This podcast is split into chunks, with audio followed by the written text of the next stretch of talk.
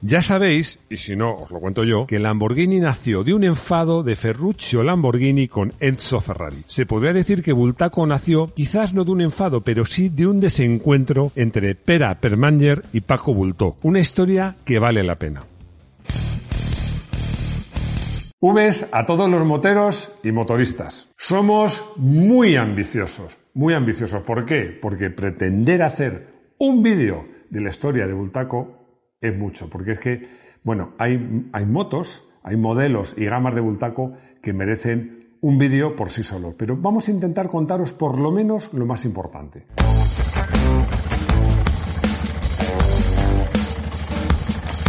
Aunque siempre digo que las historias hay que empezarlas por el principio, hoy vamos a empezar por el final, con una reflexión. ¿Cómo hemos podido dejar los españoles que desaparezcan marcas como Bultaco. Os voy a comentar una cosa.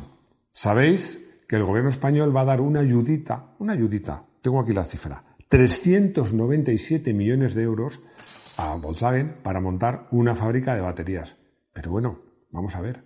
En Sagunto, la fábrica de baterías, me parece muy bien, ¿eh? Pero ¿cómo no hicimos algo para salvar a nuestras marcas españolas de motos? Insisto en esto, ¿eh? Que no digo que me parezca mal. No digo que me parezca mal, pero es que con mucho menos en su momento se podían haber hecho, se podían haber salvado nuestras marcas españolas. Yo creo que los políticos de ese momento, pero no solo los políticos, siempre echamos la, culpa a los políticos, generalmente con razón, pero yo creo que en este caso fue toda la sociedad española, incluso los trabajadores de esas marcas.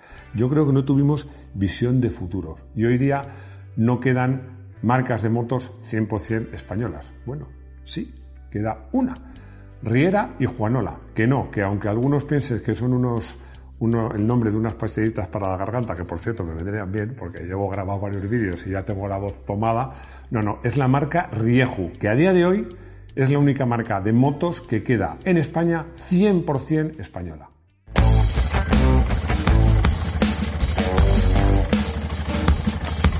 Para don Paco Bultó, la competición era imprescindible por dos motivos, porque era un campo donde innovar y luego porque era una publicidad magnífica. Él decía una frase muy suya que era las ventas siguen a la bandera cuadros, que era justo lo contrario que pensaba Pera Permanger. Pera y Paco, o Paco y Pera, da igual, habían fundado en el año 1944 la marca Montesa. Bueno, una marca que se podría decir que es la única de estas que aún existe, aunque se podría decir que es la marca, es la división de trial de la marca Honda. Este desencuentro que os comentaba provocó que el 17 de mayo de 1958 naciera la marca Bultaco. Don Paco se fue de Montesa y se llevó con él a muchos ingenieros y algunos de los trabajadores de Montesa.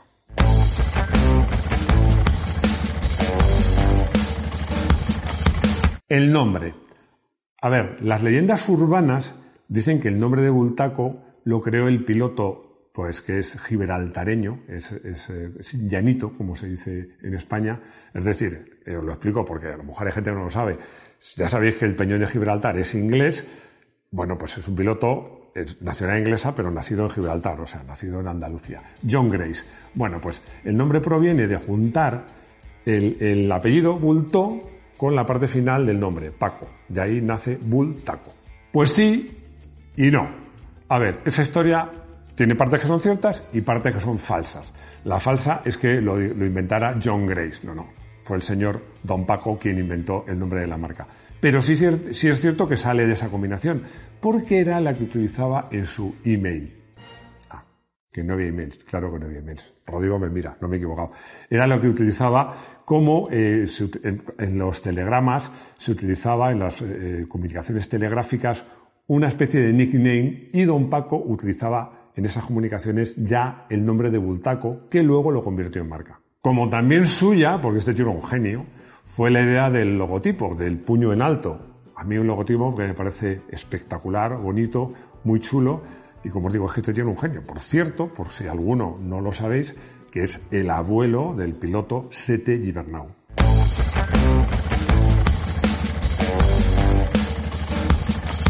Ni corto ni perezoso, don Paco, que insisto, era un crack, solo hay que verle las fotos y, ya lo transmite incluso por su presencia.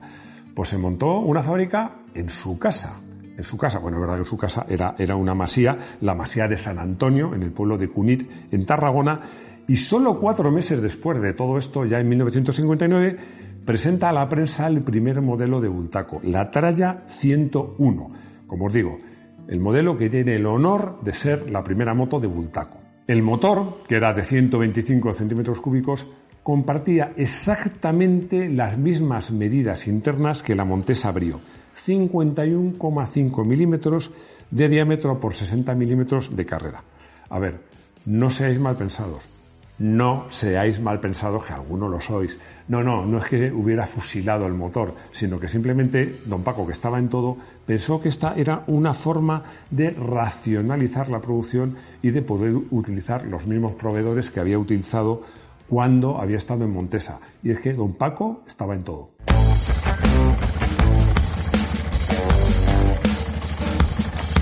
Apenas dos meses después de presentar la tralla, don Paco la pone a correr, porque se presenta en el Gran Premio de España en el circuito de Montjuic, en una categoría que existía entonces, que a mí me parece súper interesante, que se llamaba categoría comerciales. Era un escaparate porque había que correr con motos que eran prácticamente de serie. Los resultados fueron muy buenos, pero no óptimos.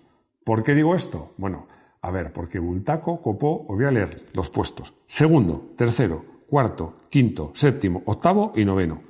Bueno, y diré, ¿y eso no son resultados óptimos? Pues no, no, porque el número uno lo ocupó una Montesa, la Montesa del piloto Tei Elizalde. Bueno, porque al final Pera Permanger no quería correr, no quería que su moto participara en, en, competición, pero la estrategia de Bultaco obligó, no solo hizo que Bultaco corriera, sino que Paco Bulto consiguió que Montesa siguiera compitiendo.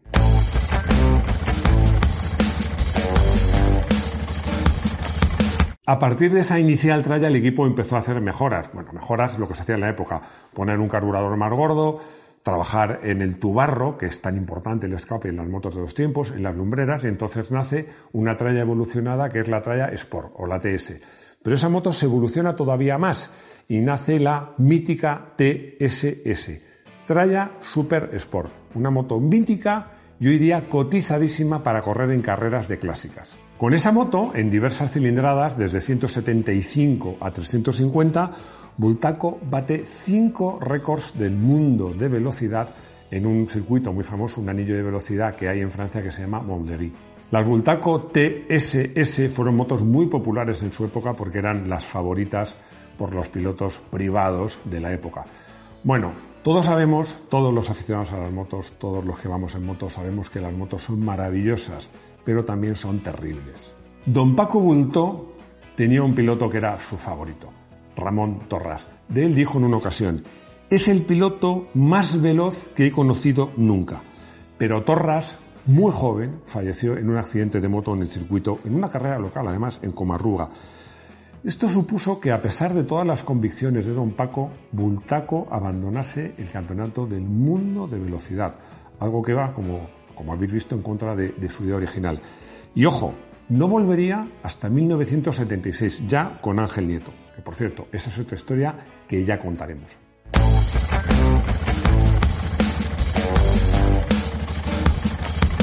Donde destacó mucho, mucho Bultaco y todas las marcas españolas de su momento fue en el mundo de, del off-road. La verdad es que Bultaco tiene muchos modelos del off-road, pero yo me quiero centrar en la primigenia, en la inicial, en la Sherpa. En esa época el trial estaba dominado por motos y pilotos ingleses, motos pesadas y con motor de cuatro tiempos. Y como os digo, era muy british. ¿Quién lo diría? Cuando tenemos ahora un español que ha ganado, ha ganado, no es un error, 32 títulos de campeón del mundo. 16 indoor y 16 outdoor. Uno de esos pilotos británicos que eran muy buenos en trial era Sammy Miller. Sammy Miller hizo buenas migas con Don Paco Bulto y bueno, pensó que la Sherpa, que inicialmente había nacido como un modelo de todoterreno matriculable, con muy pocos cambios, iba a ser una moto muy competitiva en el mundo del trial. Bueno, fue tan competitiva, tan competitiva, que ganó la primera carrera en la que participó y ganó todos los mundiales de trial hasta que desapareció la marca. Cinco mundiales consecutivos.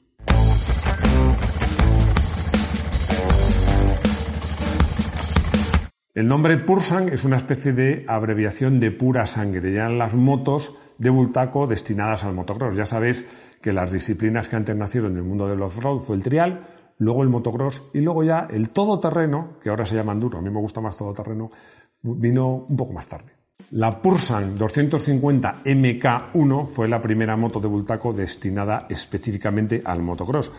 Ojo que aquí otros ingleses, los hermanos Rickman, que eran especialistas en chasis, hicieron un chasis específico para esa primera moto, esa MK1, que hoy día es una moto cotizadísima y que se llama mm, habitualmente, popularmente, como Metis.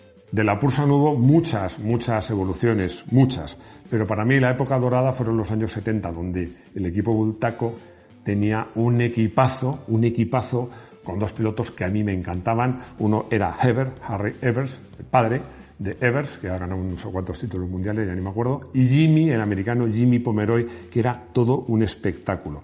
Bueno, fruto de la experiencia de esos dos pilotos, nació para mí una de las mejores Pursan, de las mejores motos de motocross, que fue la Pursan MK9, que desde luego, además, en su momento, era claramente mejor que las motos españolas de la competencia.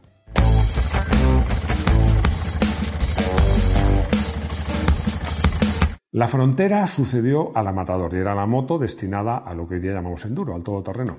Fue la moto con la que Narcís Casas, eh, que luego, por cierto, Narcís Casas, junto con eh, Josep Pibernat, creó la marca Gas Gas. Bueno, como os decía, Narcís Casas, que tuve, he tenido el privilegio de, conocerlo, bueno, el día que le conocí fue a hacer una entrevista porque me iba a hablar de Gas Gas, fui a comer y acabé cenando con él y quedándome a dormir es que, bueno, este, este tío es un crack, creó una marca, pero como piloto ganó siete campeonatos, no me equivoco. Siete, aquí pone 76, pero son siete, son error.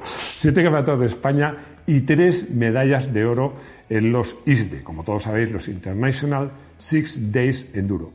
Para mí, uno de los modelos más especiales y más brutales del mundo del enduro es la Frontera Gold Medal, que en realidad era una Pursang 750 endurizada. Era una moto que si la sabía llevar, que no era mi caso, pues era muy eficaz. Además tiene una historia, porque ya Bultaco empezaba a funcionar mal y uno de los problemas que tenía era que atendía tarde los pedidos. Atendió un pedido eh, a Norteamérica de la, de la Pursan 370 que llegó tarde, entonces el importador lo rechazó, vinieron de vueltas y ¿qué se les ocurrió? Endurizarlas y venderlas como frontera que se vendían mejor. Así fue como nació la Bultaco Gold Medal.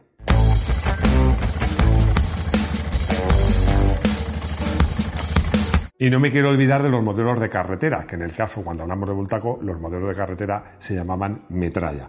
Bueno, la verdad es que la metralla nació como una moto eh, sucesora de la tralla, con mucho carácter deportivo y poco a poco se fue haciendo cada vez más turística hasta terminar en la metralla GTS de 1977, una moto ya bastante turística y que tiene, tiene una particularidad, que es la única Bultaco que se ha fabricado de fábrica, ha salido con distintos colores.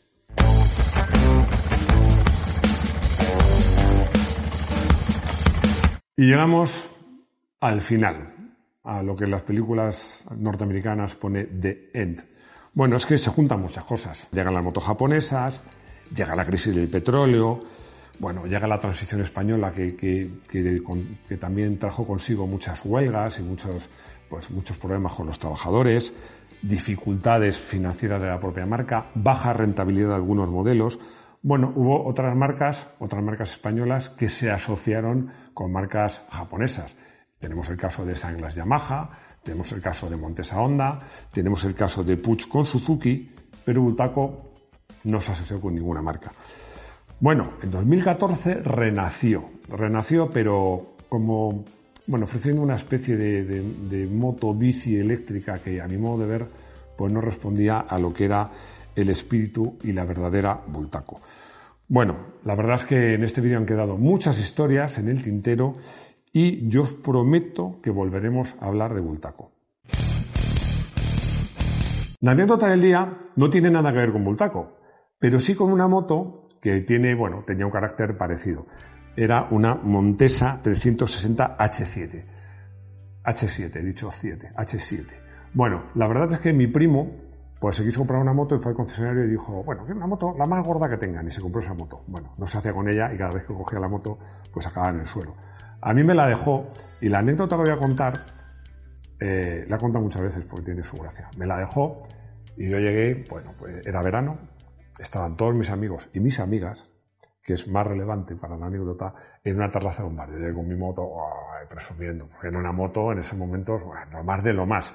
Bueno, me estuve tomando algo con ellos y me tenía que ir. Esas motos costaba arrancarlas, porque un cilindro de los tiempos 370 costaba mucho arrancarlas. Bueno, yo me concentré, me concentré en dar una patada con todas mis ganas. Me subí a la moto, le di una patada con tanta fuerza que arrancó, sin problemas, a la primera y con la primera metida. La moto salió disparada. Yo, como los pies no lo, estaba sujetándome, cogí el freno delantero, se bloqueó, me fui y me estrelló contra un coche que para más colmo era el coche de mi profesora de latín, que abrió la puerta y exclamó, ¡Sant! ¿Qué haces? Bueno, el ridículo fue espantoso y todos mis amigos se partieron de risa. La verdad es que esas motos eran para hombres duros. Lo digo otra vez, fuera del micrófono Rodrigo se mete conmigo, me dice que soy un blandito. La verdad es que sí. La verdad es que esa moto era mucha moto para mí. Bueno, pues nada más, que ya, como siempre os digo, ya sabéis que tenemos vídeos de motos de off-road. Vamos a hacer la historia de todas las marcas españolas y que tenemos una web estupenda. Y nada más, gracias por estar ahí, gracias por vuestros comentarios, gracias por vernos y espero veros de nuevo en el garaje de Moto 1 Pro. Hasta pronto.